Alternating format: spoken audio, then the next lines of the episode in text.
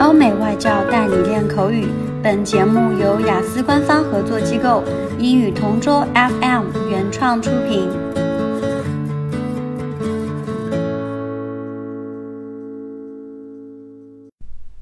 Describe a person you have seen who is beautiful or handsome. One particularly beautiful person that I've seen in real life is the Chinese superstar Fan Bingbing. I saw Fan Bingbing while I was walking down the street in central Shanghai. I remember looking across the road and seeing a large group of people and a shorter woman at the center of the group.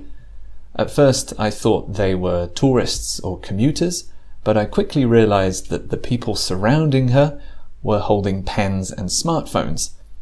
I crossed the street and I instantly recognized Fan Bingbing.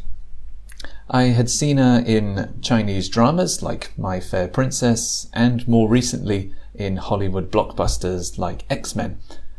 Even though she was wearing big sunglasses and a headscarf to avoid attention, me and a lot of her fans instantly recognized her. She was still dressed in a very elegant uh, dress and she looked very stylish, and I think she was wearing bright red lipstick as well So even though she was wearing a disguise, she still looked very beautiful. I didn't ask for an autograph because I didn't want to intrude, although looking back, I probably should have asked because she was signing and smiling for pictures with her fans at the same time. So if I see her again next time, I'll ask for an autograph. OK，今天的口语话题就到这里啦。 如果你有什么想听的话题，可以在音频下面给我们留言。如果你想要获取更多关于雅思学习的内容，可以关注我们的微信公众号“英语同桌”。我们下期再见。